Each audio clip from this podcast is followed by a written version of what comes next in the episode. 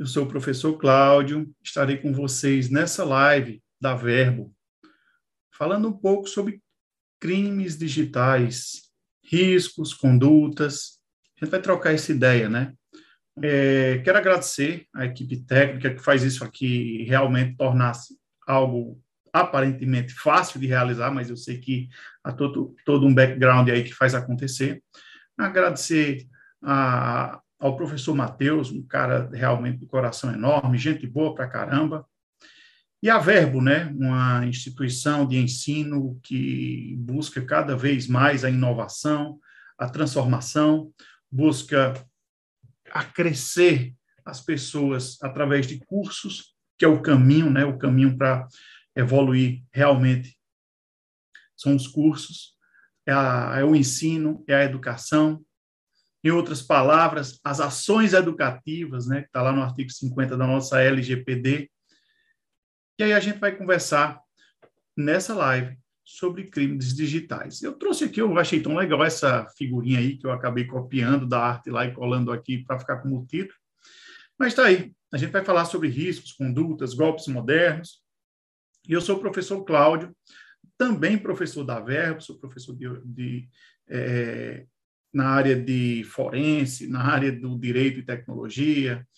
E a gente, inclusive, estamos com uma nova pós aí que a gente vai mostrar para vocês no decorrer da fala, tá? Eu sou advogado, mas também sou mestre em Direito e sou mestre em Engenharia de Segurança Informática, ambos mestrados realizados em Portugal. Tá? Aqui é o meu perfil, o perfil arroba Cibernética, o meu perfil do Instagram, quem quiser seguir o trabalho do professor, conhecer melhor como é o trabalho do professor, o que é que ele faz no dia a dia, se ele é desenvolvedor de software também, ele está advogando. Então, eu publico alguns detalhes lá da carreira profissional. E aí, quem quiser seguir esse, esse perfil, tá aí, tá? Inclusive, lá na bio tem um link, que esse link, na seção livros, tem dois livros que estão, o PDF lá, é, disponível gratuitamente, que é o, é o PDF Cibernética Jurídica e o Jus Cibernética, são dois livros publicados em 2020 e 2021. Está lá gratuitamente, só chega lá e faz o download, para quem quiser, né? E aí, vamos lá. A gente vai primeiro conversar sobre alguns cenários que envolvem o âmbito da cybercriminalidade, a gente vai trocar uma ideia sobre isso aí. Quem quiser pode jogar a perguntinha aí que dá certo, tá? E aí eu trouxe aqui alguns tipos, algumas situações que, ah, professor, essa situação é criminosa? Nem, olha, não estou falando dessa que está na tela, tá? Eu estou falando, é, hoje a gente vive uma sociedade tão conectada, em um mundo tão moderno, que os golpes também se modernizaram o Fórum Econômico Mundial ele traz uma preocupação muito grande com a cibercriminalidade, com os cyberataques, com mas em 2020, em 2021, a nova preocupação tornou-se outra. Tornou-se a desigualdade digital, tornou-se a concentração de poder digital. E isso mesmo. Ah, professor, olha, a gente está aqui num dia chave, o dia 10 do 2, a gente terminou a semana aí, uma semana que foi a semana que envolveu a proteção de dados, mas hoje, dia 10 do 2 de 2022, foi promulgado, né, teve a solenidade para inserir a PEC 17 de 2019 na nossa Constituição da República Federativa do Brasil. Ah, professor, e o que é essa PEC? Essa PEC vai inserir a proteção de dados como um direito fundamental na nossa Constituição. Isso influencia na maneira que será respeitado mais ainda esse cenário. Só que aí você diz, professor, mas os nossos dados pessoais estão sendo respeitados? Pois é. Por isso que eu trouxe essa notícia aqui, tem quase um ano, um ano, na verdade, um ano e dez dias, que ocorreu o vazamento de dados que vazaram dados de mais de 220 milhões de brasileiros, incluindo mortos. Ah, professor, mas você está falando de uma live sobre crimes digitais ou uma live sobre LGPD?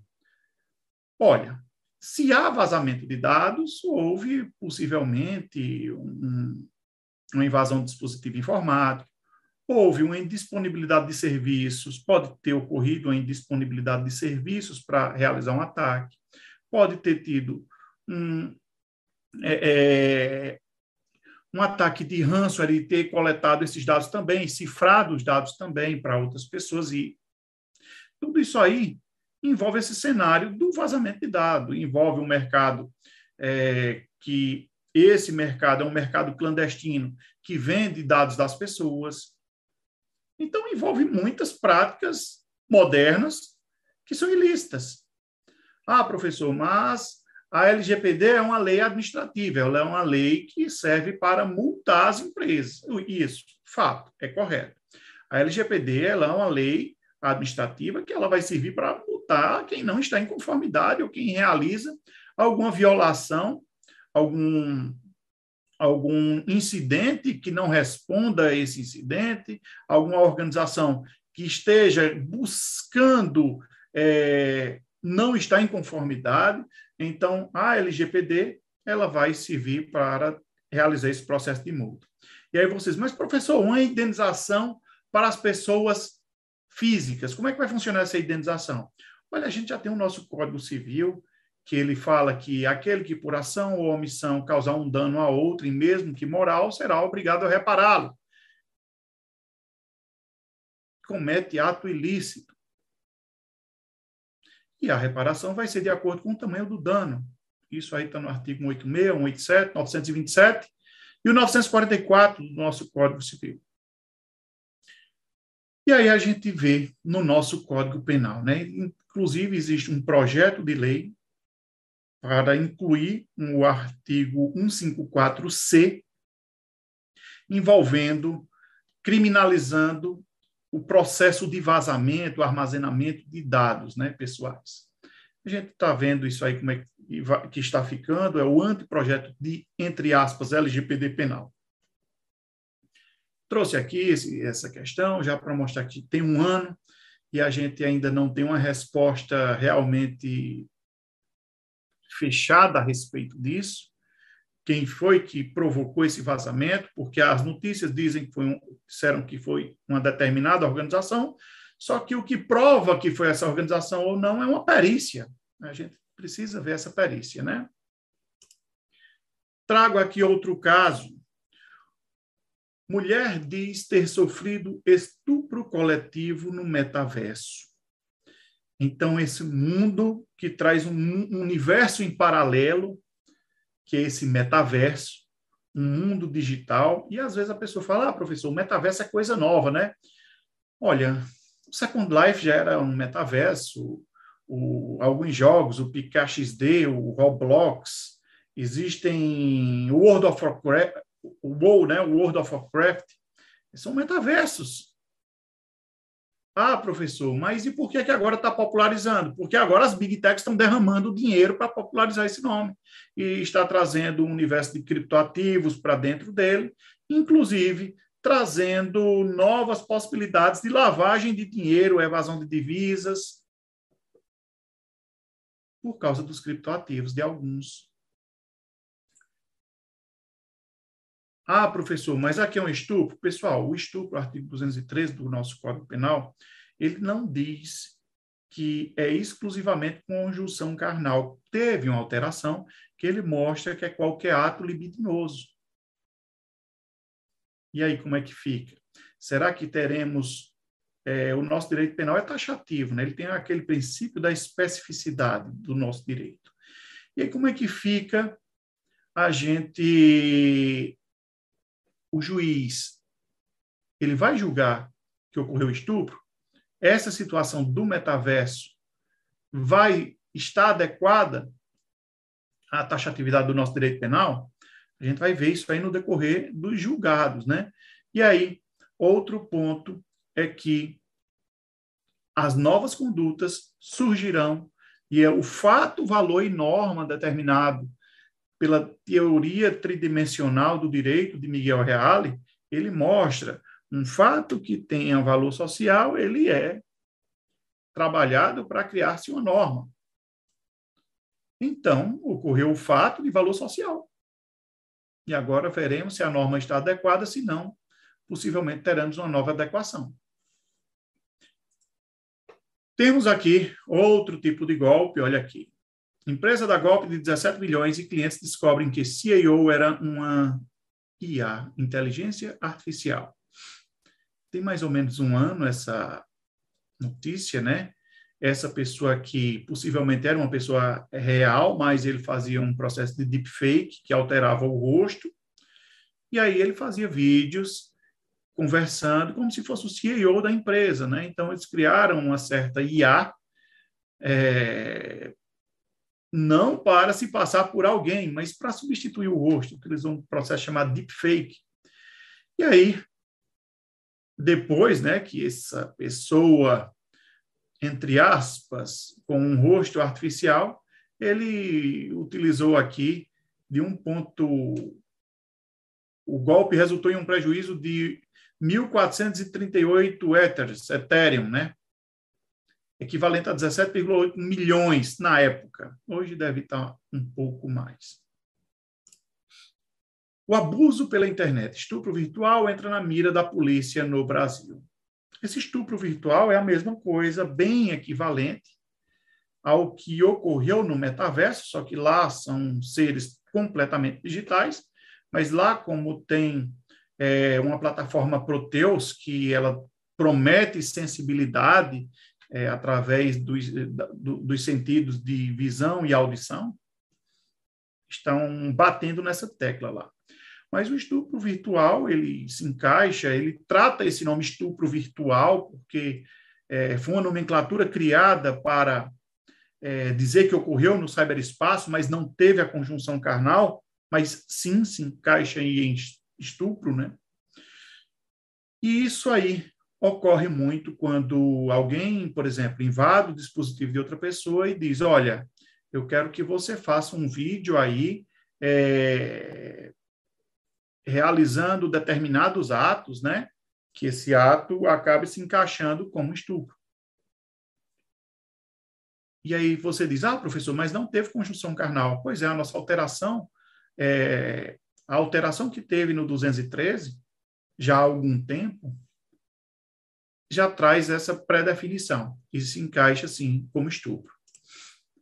Mãe faz desabafo em rede social após filha filha com deficiência sofrer bullying virtual em Fortaleza. Foi o estopim. O bullying virtual, ou também chamado cyberbullying, né? Quando a gente vai lá na lei do bullying, o termo é bullying virtual mesmo, mas também conhecido como cyberbullying, que é o bullying que ocorre através do ambiente cibernético, né, desse universo cibernético, inclusive temos aqui relatando o cyberbullying. É algo comum que, que ocorre, mas que não era para ser comum, porque a, muito se fala de altruísmo, de empatia, e o bullying ocorre ocorre, deixa de ser aquele fato que muitas vezes ocorria presencial para ser fortalecido pelo ambiente digital. E muitas vezes esse bullying ocorre através de pessoas que criam perfis fakes, por exemplo, no caso aqui do metaverso também, que a pessoa alegou ter sofrido um estupro coletivo, tem os avatares, né? E aí vocês, professor, consegue identificar esses avatares? Consegue identificar a pessoa com um perfil fake que fez esse bullying virtual? Sim. Consegue. Ah, professor, mas lá não tinha nome, não tinha foto. Tem um mecanismo. Se você encontrar o profissional adequado, ele terá uma chance grande de identificar essa pessoa, o profissional adequado. Ah, professor, quem é o profissional adequado? Um profissional do âmbito forense e um profissional do âmbito do direito. Normalmente, a pessoa do direito digital, do direito cibernético, ele tem alguém na equipe, um profissional de forense um profissional que vai fazer essa, esse processo de investigação para identificar, inclusive laudar, para trazer essa afirmativa. E aí você diz, mas professor, existe alguma técnica que consegue fazer para não ser identificado? Olha, a internet deixa muitos rastros. Então, mesmo que aquela pessoa esteja utilizando práticas antiforense, há sim uma chance grande de ser identificado, tá? Cyberstalking, polícia civil autua homem por crime de perseguição em Icó, também Ceará. E aí a gente fica, mas professor, você só está trazendo notícia do Ceará? Peguei as mais recentes, eu procurei os termos cyberstalking, cyberbullying, e foi saindo daqui, né? E aí eu trouxe aqui, estou levando para vocês. Professor, o cyberstalking, ele aparece no nosso ordenamento como crime de perseguição, né? o stalking. Mas ele não tem o termo lá, stalking ou cyberstalking. Ele tem o termo perseguição. E a gente deve perceber que não basta exclusivamente ocorrer uma vez essa perseguição. Ah, professor, você está falando é, que a perseguição ela deve ter um rito, como é que deve ocorrer essa perseguição? Olha, eu vou abrir aqui para vocês, tá? A perseguição ela deve ser reiterada. Ela deve ser sistemática. Eu vou abrir, trouxe aqui. Perseguir alguém reiteradamente e por qualquer meio, ou seja, meio digital ou meio eletrônico, ameaçando-lhe a integridade física ou psicológica, restringindo a capacidade de locomoção ou, de qualquer forma, invadindo ou perturbando sua esfera de liberdade ou privacidade. Ela foi é, inserida aqui pelo esse artigo 147A foi inserido pela lei 14132 de 2021, tá? Então, até para voltar um pouco aqui e falar do estupro,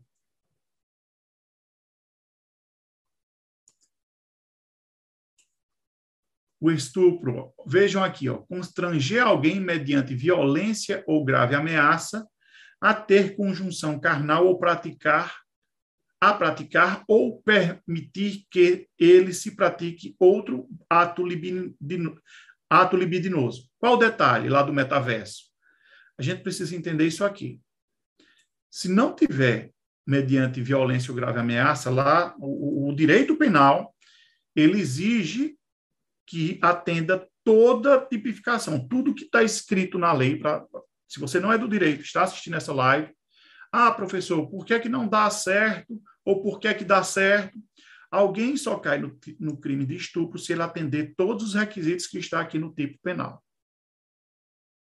Ah, professor, mas ele não atendeu, é, ele constrangeu alguém mediante grave ameaça. Ah, então, e, e não fez nada disso aqui, é estupro? Não. Até o crime de constrangimento também, né?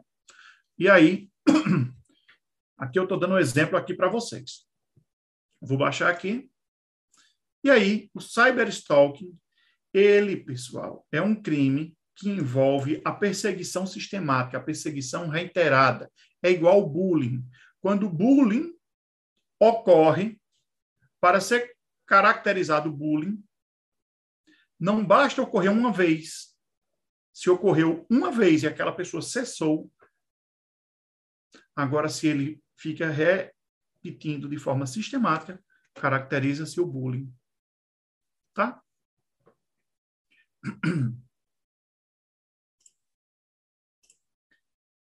E aí eu trouxe alguns tipos, algumas situações de golpes e fraudes que estão ocorrendo que a gente precisa ter cada vez mais cuidado.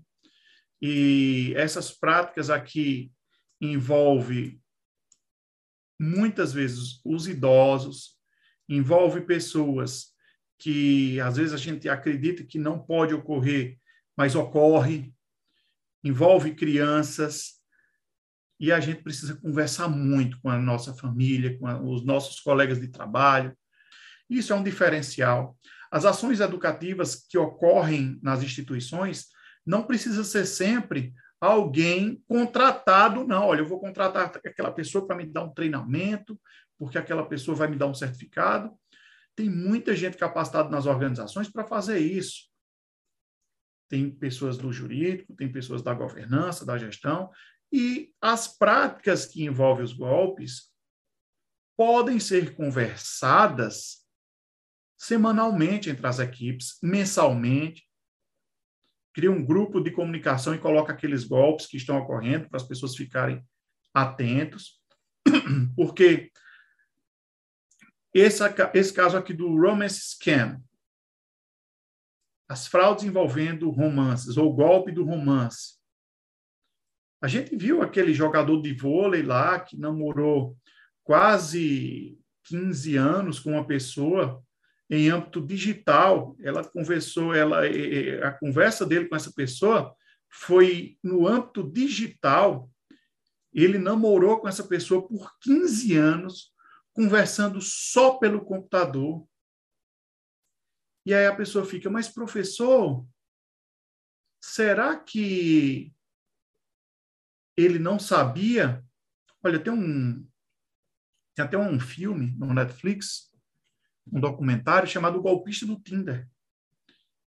E lá mostra pessoas, três mulheres que fizeram empréstimos, pediram cartão de crédito, e dava dinheiro para esse golpista, que ele dizia que era dona de, da, da indústria de diamantes.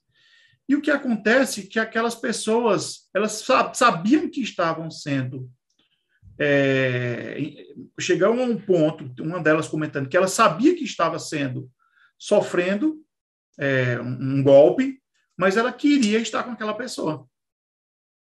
E ele namorava com uma, duas, três pessoas ao mesmo tempo, saía para as festas todo mundo junto, e aquela pessoa ficava tão encantada com ele, mesmo sendo presencial, que caía nesse golpe do romance scam.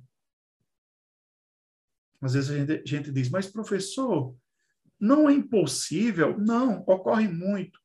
Tem um site, tem uma plataforma, se você buscar assim, é, Cybercrime Seniors 2018, Estados Unidos.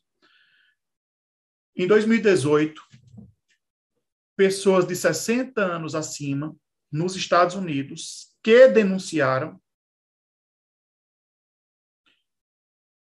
sofreram golpes envolvendo fraudes de internet, fraudes com romance, fraudes é, de empréstimos por familiares, alguém se passando por ele.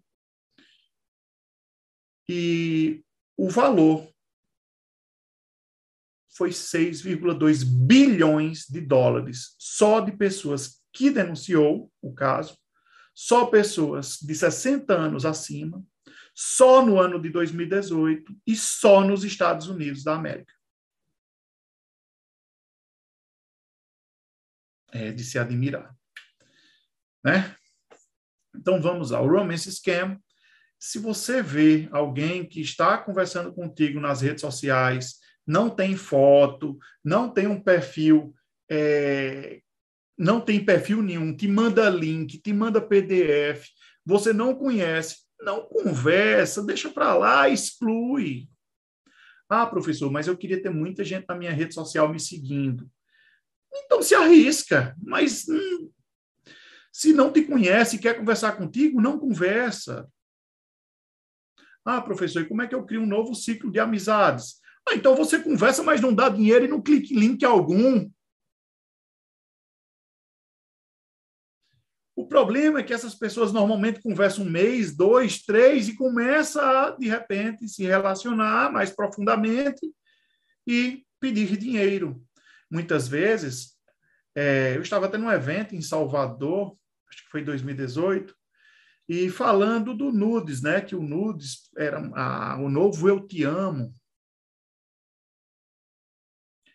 Muitas vezes, um golpista, uma golpista, ela espera você enviar um vídeo, uma foto e começa a gerar algo chamado sextortion, uma extorsão sexual.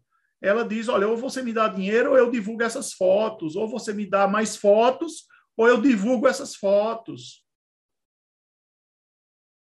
E aí você diz, professor, eu mando mais fotos, eu faço o quê? Não, você não manda mais fotos, não, porque senão você vai ficar uma bola de neve. Quanto mais você mandar, essa pessoa não vai cessar. E se você estiver mandando mil fotos, duas mil fotos, três, ah, vou mandar aqui infinito, eu vou viver para mandar foto. Essa pessoa, ela é uma pessoa criminosa, que ela já está causando um mal a você, então deixa esse mal ser cessado com uma foto em vez de duas, três, quatro, dez, porque ele, mesmo que ele receba todas, mesmo que ele receba o teu dinheiro, ele vai divulgar. Se ele fosse ético, ele não estava fazendo isso. Ah, professor, então existe o bandido ético, é por isso que eu estou falando aí. É, pode até existir, né? Dentro da, da categoria de que cada um deseja realizar. E aí existem os empréstimos falsos, inclusive teve um caso aí que passou no Fantástico, de o, o, a pessoa chegou com um pacote na casa dessa outra e disse: Olha, eu estou com entrega aqui para você, eu preciso só fazer um. É, pegar a tua foto, né, para comprovar a entrega. E a pessoa, opa, beleza, eu quero receber. Você quer receber? Se você não quiser, não tem problema. E a pessoa, opa, eu quero. Quem não quer receber um, um, alguma coisa, um presente, algo? Então, essa pessoa deu o rosto, né? ela parou o rosto e foi calculado, ele fez a movimentação que foi solicitada. Então, só que naquele dispositivo móvel que a pessoa estava com ele em mãos, ele já tinha coletado todos os dados daquela pessoa, já tinha aberto uma conta estava solicitando um empréstimo, e essa captura facial seria para confirmar o empréstimo.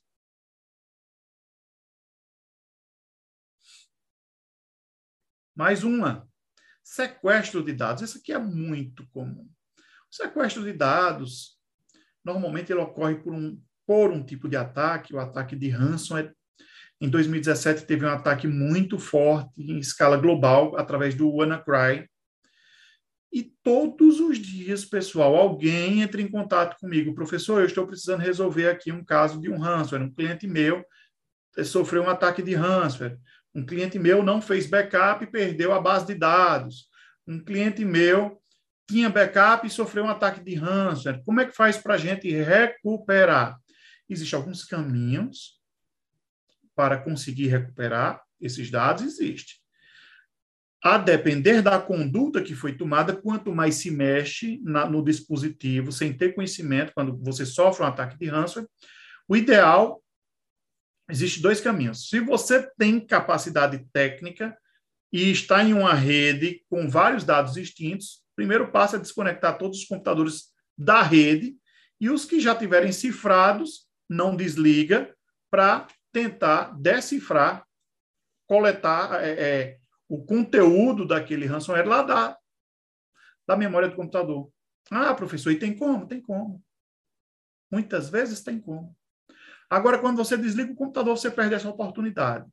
Mas isso aí, pessoal, é gestão de riscos em resposta a incidentes.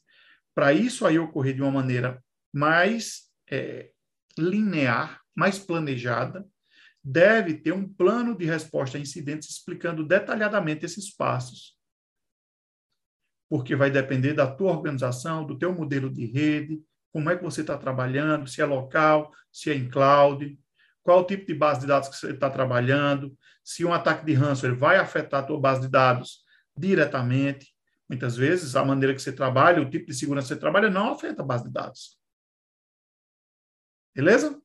Então, tudo isso aí tem que ser analisado pontualmente para melhorar e, e ser realizado da maneira correta. E aí, o sequestro, normalmente o sequestro de dados ele pede um resgate e o que eu recomendo é que tenha backup ou tenha as práticas para um ataque de ransomware não ser eficaz na tua, no teu dispositivo. Tem como? Tem como. E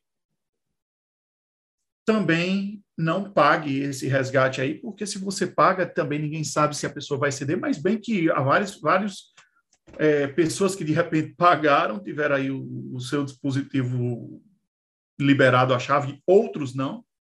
Depende de você. Eu não recomendo em nenhum momento pagar. O sequestro de rede social. O sequestro de rede social ocorre muito é, através de pessoas que têm um certo renome em determinada área, ou pessoa que tem muitos seguidores, que eles desejam, de repente, coletar aquele seguidor para eles. Só que hoje, a própria plataforma do, do Instagram, a plataforma Meta, né, ela já tem uma a recuperação de senha pelo cálculo facial também é muito bom. Inclusive tem um professor da casa, o Dr. Emerson, também que ele mostra como é que isso aí ocorre, tem um perfil bem legal lá social. Ele mostra como é que faz essa recuperação, que é realmente você vai fazer, cria um novo e-mail, vai lá, diz que teve a conta perdida, e pede a recuperação e ele vai solicitar o cálculo facial. Quando você realiza o cálculo facial, ele vai calcular com as suas fotos postadas e aí você vai conseguir re restaurar a tua conta. Vai, vai, inserir a senha, qual era a senha também. E é muito importante isso aí. Só que aí tem um detalhe. E quando você tem um, uma rede social só de paisagens, né? Deixa a reflexão. Cyberbullying. O cyberbullying eu acabei já falando previamente. O cyberbullying envolve muito essa questão é, colocar um apelido naquela pessoa, envolve muito crianças e adolescentes na, na época de, de, de colégio, né, na época da escola, é, em grupos que não desejam ter alguém por perto, ou quer zombar daquela pessoa, é, quer diminuir, normalmente é, diminuir por algo que às vezes a pessoa até sem é, uma pessoa diminui outra, por, muitas vezes por inveja, por notar que aquela pessoa pode ser inferior sem ser. E o que eu falo muitas vezes, o que eu observo, na verdade, é que muitas vezes no âmbito da cybercriminalidade, da, que envolve, o, na verdade, o cyberbullying, quando a criança, você deve conversar com seus filhos, filhas, para dizer, olha, é, se você sofrer qualquer coisa assim, você explica como é que funciona o cyberbullying, como é essa questão de apelido, e você informa. Se você sofrer isso, você me fala para a gente tentar minimizar. Só que o que é que acontece? Muitas vezes, quando a criança vai conversar com os genitores, o genitor, para cessar o problema ele faz o quê? Toma o dispositivo. Ele diz, ah, pois me dá teu celular. Não vai ter mais celular não, porque aí acaba o bullying. Realmente acaba, mas aquela criança que sofreu o cyberbullying foi penalizada por perder o dispositivo. Quando ele tiver esse dispositivo de volta, que ele estiver sofrendo o cyberbullying, ele vai pensar, se eu for conversar com meus pais, eles, com meus responsáveis, né, eles vão tomar o meu dispositivo. Então, não farei isso. Tá? Pensa bem antes de tomar o dispositivo. O cyberstalking, essa questão da perseguição, se você é, tem alguém que te persegue, ah, professor, mas como é essa perseguição? Olha, quando é no trabalho e a perseguição por um chefe, é um assédio moral, cai logo em assédio moral também. No caso da perseguição, uma pessoa te acompanhando nas redes sociais, faz alguns comentários, faz alguma conversa contigo, puxa conversa, você não quer conversar com aquela pessoa, você não responde, ele manda novos comentários, você não responde, ele manda novos comentários, aí você, é, comentários que eu falo no direct, por exemplo, e você conversa, olha, eu estou muito ocupado, eu não tenho, e a pessoa, ah, mas eu queria conversar contigo, e essa prática persistente vai cair no cyberstalking, tá? Estupro virtual, a gente já falou, o estupro ele vai se encaixar no que é determinado pelo artigo 213 do nosso Código Penal, e esse estupro ele pode ocorrer com conjunção carnal ou com qualquer ato que com práticas de ato libidinosos que ocorra por qualquer meio, inclusive meios eletrônicos. O sextortion também eu já acabei falando previamente, que às vezes você está na tua rede social. Ocorreu um caso desse com um, um colega. Ele estava no, na rede social e, de repente, alguém foi conversar com essa pessoa lá hum, pela... Eu não vou dizer qual foi a rede, né? Mas foi conversar com essa pessoa na... É, pelo direct, não sei se foi direct ou se foi message, não sei qual foi a rede, e aí pedindo o quê? Essa pessoa abriu, um, fez uma chamada de vídeo e ele nem conhecia e viu, olha, uma chamada de vídeo de uma mulher. Aí viu a foto da mulher pequena lá. E a foto era uma mulher bem, é, estava de biquíni. Bem, é, assim, estava aparentemente é, querendo conversar algo relacionado a romance. E aí ele abriu a câmera, né? Abriu a iniciou essa videoconferência. A mulher estava despida e falando com ele, olha, é, eu queria muito te conhecer, por isso que eu fiz logo isso. Eu quero muito te ver e eu queria que você é, você tem tempo aí agora para a gente fazer uma chamada para eu te ver e tal. Aí foi que ele fez. Imediatamente ele vai, tira a roupa também e começa essa chamada de vídeo com uma pessoa desconhecida. E aí o que é que ela faz imediatamente? Fecha o vídeo, ela já tem gravado a tela dele e diz: Olha, deposita aí 50 mil na minha conta, eu vou pegar esse teu vídeo, aí manda o vídeo para ele de volta e vou compartilhar com todo mundo da tua rede social.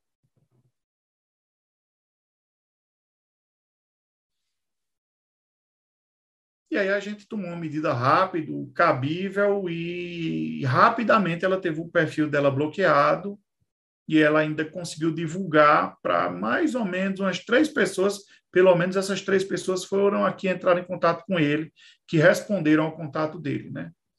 Mas ainda assim foi pouco, ele tem um perfil lá com mais de 50 mil seguidores. De certa forma foi positivo, minimizou o impacto. Os crimes contra a honra, a gente vê muito. As fake news, fake news, notícias falsas, boatos, a gente vê cada vez mais um mercado formado por pessoas e inteligências artificiais, robôs, que se comunicam e enviam notícias e difundem essas notícias que muitas vezes difamam alguém, muitas vezes estão gerando uma calúnia a alguém. Então, é, se você vai compartilhar um conteúdo, sempre verifique a veracidade desse conteúdo. Se ele tem um conteúdo que diz assim, compartilhe com todo mundo agora, para todo mundo ficar sabendo. Para, procura a fonte original desse conteúdo. Quando você achar a fonte original, você compartilha. Dê preferência a plataformas mais conhecidas, porque, ah, professor, e se eu compartilhar um conteúdo é, de um colega meu que, ao, que compartilhou de outro colega sobre uma fake news? Eu, não. Isso já aconteceu com um grande professor de direito digital e daqui do Brasil, e ele sim acionou a cadeia de compartilhamento. Vinte e tantos mil compartilhamentos teve, ele acionou todo mundo. Não queira fazer parte do compartilhamento de dados falsos, de algo que venha minimizar outras pessoas, reduzir outras pessoas, que venha difamar ou caluniar essas outras pessoas. Também a injúria ocorre muito, muita briga direta através em grupos de mensagens instantâneas e também ocorre ameaças. Eu já estou entrando aqui em ameaça.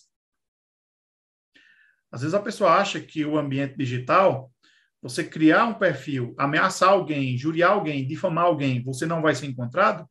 Vai ser encontrado sim. Só espera, entendeu? Só espera porque vai ser difamado sim. E aí, pessoal, o caso do boleto falso. Se você recebe um boleto, por exemplo, todos os meses eu recebo boletos de determinada operadora telefônica que eu não tenho nem contrato com ela. Mas, por incrível que pareça, vem o meu nome completo, já fiz uma busca de volta, mas a pessoa realmente é um profissional que está lá bem seguro. Já fiz BO, já fiz alguns procedimentos, a gente está encaminhando, mas é exatamente o mesmo valor da minha conta telefônica. Trinta e poucos reais. E eu todos os meses recebo esse boleto E eu entrei já para pagar, para verificar, verifiquei se tinha um mal lá no PDF, não tinha. Verifiquei para realizar esse pagamento. E o beneficiário, aí sim, eu peguei lá o dado do beneficiário, peguei o CPF dele, e aí sim a gente já ingressamos o processo para chegar até essa pessoa. Que, na, na verdade, muitas vezes é uma conta criada é, com um CPF, um RG, um, uns dados que foi coletado na internet, aí foi criada uma conta falsa, e de repente aquela pessoa nem sabe que tem uma conta.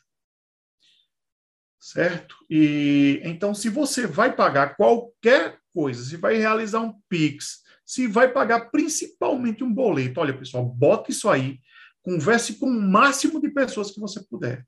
Se você vai pagar um boleto, se você recebe esse boleto, confira sempre, repito, confira sempre se na hora que você escaneia o código de barra, que aparece lá o nome do beneficiário, confira o banco. Esse boleto aqui, qual é o beneficiário? Se eu tenho uma conta com determinada organização, por que está aparecendo o nome de outra pessoa? Então não paga.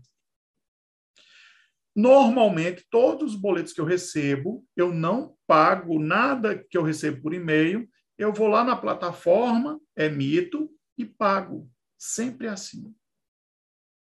Então, segue isso que você já melhora muito a questão da redução do risco, tá?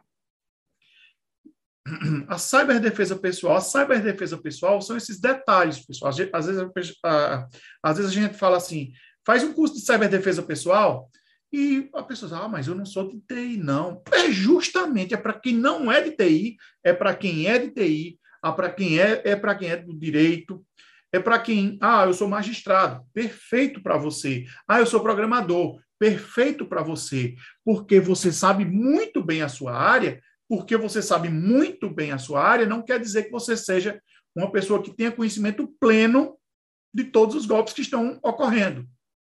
Então, todos os dias eu pesquiso sobre esses novos golpes. A gente precisa entender. Ah, professor, por que, é que você pesquisa todo dia? Porque eu leciono todo dia, né? Eu preciso levar essas novidades todos os dias. Então, a ciberdefesa pessoal, essas boas práticas de utilizar segundo fator de autenticação, de não compartilhar dados pessoais, não clicar em link algum, não abrir PDF algum, é um passo-chave aí para melhorar a tua segurança. A alfabetização digital, ela é algo já previsto aí, não só na nosso, no nosso decreto 10222, que ele traz o letramento digital, a alfabetização digital, ele mostra que é necessário capacitar o povo para que ele para, para que seja promovido maior cibersegurança para todos. E nisso aí, também é, é, as boas práticas de segurança, justamente é um conjuntinho, alfabetização digital, ciberdefesa é, pessoal, boas práticas de segurança. Por exemplo, teu celular. O teu celular, o nome já diz, é teu. É algo pessoal, não compartilha. Ah, eu vou compartilhar com meu amigo, é meu melhor. É seu. O teu, a tua internet, ela é tua. Ah, porque eu não compartilhar a internet é covardia. Pois é, se o dispositivo do teu colega, tua colega está invadido, ou se aquela pessoa que você acredita que é uma pessoa, ah, essa pessoa aqui ela não tem nem conhecimento em tecnologia. Os melhores, os maiores cybercriminosos, eles não demonstram que têm autoconhecimento em tecnologia. Eles ficam na dele, caladinhos, na dúvida. Deixam a reflexão. Isso aí você vai trazer uma conformidade legal, vai seguir, vai evitar ser invadido, vai evitar o máximo de práticas de segurança que você adote, vai evitar você sofrer um ataque, vai minimizar a chance de você cair em um golpe, vai minimizar, na verdade, esse ataque, porque não existe segurança plena, não. Eu dou um exemplo aí da Vodafone. A Vodafone é uma das maiores empresas de telecomunicação do mundo e sofreu um ciberataque maciço em Portugal. Inclusive, tem um grande profissional, o Nuno Romão, profissional da área de engenharia de segurança informática, minha área, que abordou o seguinte: se ele sofreu um ataque, como é que outras empresas menores vão reagir a isso, a um ataque desse? Sofrerão também. Tá? A gente precisa compreender ao máximo esse cenário para melhorar cada vez mais nossas expertises, seja no direito, seja no desenvolvimento de novas aplicações, seja na administração de empresas, seja em todo o cenário que possibilite o manuseio com dados pessoais, seja no ambiente físico ou no ambiente digital. E aí, pessoal, eu chego aqui para apresentar para vocês, concluída a nossa fala, né? Conversa com tua família, conversa com teus amigos, conversa com o máximo de pessoas que você puder, tá? Para le levar ao máximo de conhecimento sobre esses golpes e melhorar cada vez mais essa, essa segurança. Eu indico aqui para vocês uma pós que eu estou coordenando, é uma pós pós-graduação em Direito, Cibersegurança e Ciberdefesa. É uma pós que tem professores de excelência. o grupo de professores está formado. Tá? Essa pós aqui, ela é uma pós que traz a introdução ao estudo do ciberespaço, cibercriminalidade e a investigação em fontes abertas, ciberdefesa pessoal, o direito e a segurança da informação, proteção de dados, ciberdefesa e cibersegurança nos cartórios de notas e registros, cibersegurança e proteção de dados nas profissões da saúde e em gestão hospitalar, a Convenção do Cybercrime e o Direito Digital Brasileiro, a Lei Geral de Proteção de Dados, a Polícia Judiciária, Judiciária e o Sistema de Investigação à Cybercriminalidade, auditoria e intrusão em sistemas, gestão de riscos em segurança da informação, direitos à cibersegurança e ciberdefesa pelo consumidor em âmbito nacional e internacional, informática forense e resposta a incidentes de segurança da informação. Vejam, pessoal, que cada disciplina dessa poderia ser uma nova pós, e a gente conseguiu sintetizar nessa pós-graduação em Direito, Cibersegurança e Ciberdefesa conteúdo extra nobre, com profissionais de altíssimo renome. Aqui, aí você diz, mas professor, essa pós é só formado por professores de direito? E eu trago a novidade. Aqui tem profissionais da saúde, tem tabeliães, tem pessoas é, do âmbito público, tem pessoas da polícia judiciária, temos magistrados, temos advogados, temos peritos, temos pentesters e temos profissionais da gestão e governança. Num todo, pessoas de altíssimo nível, o corpo docente desse super time tá? E aí deixo novamente aqui a sugestão de livros, tá? Esse livro aqui ele está entrando na terceira edição. Esse livro aqui tem uma base muito grande sobre a proteção de dados e compliance digital. E aqui é uma viagem na reflexão do cyberespaço, tá? E quem desejar receber esses dois PDFs, está aqui, vai lá no arroba o link está na bio, na seção livros, tem lá os PDFs para download, tá bem? Então, novamente, eu sou o professor Cláudio, quero agradecer a estar aqui na Verbo, novamente, trazendo um conteúdo de altíssimo, é, é, é, de altíssima necessidade de compartilhamento. A gente tem que conversar com os nossos familiares, com os nossos colegas de trabalho, e aí a gente se pergunta, mas professor, é, Todos esses golpes aí que você falou, são todos? Não. Todo dia tem golpe novo. Todos os dias surgem golpes novos. Todos os dias surgem novas maneiras para se chegar até a dados pessoais. Todos os dias novas vulnerabilidades aparecem. São descobertas, na verdade. Então, os riscos, as ameaças não vão deixar de existir.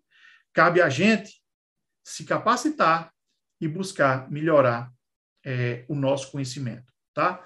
Deixo novamente a recomendação da pós, tá? Basta ir lá na plataforma da Verbo e acessar pós em Direito, Cibersegurança e Ciberdefesa, não perde essa oportunidade. A gente está fechando a primeira turma, vai iniciar agora em março.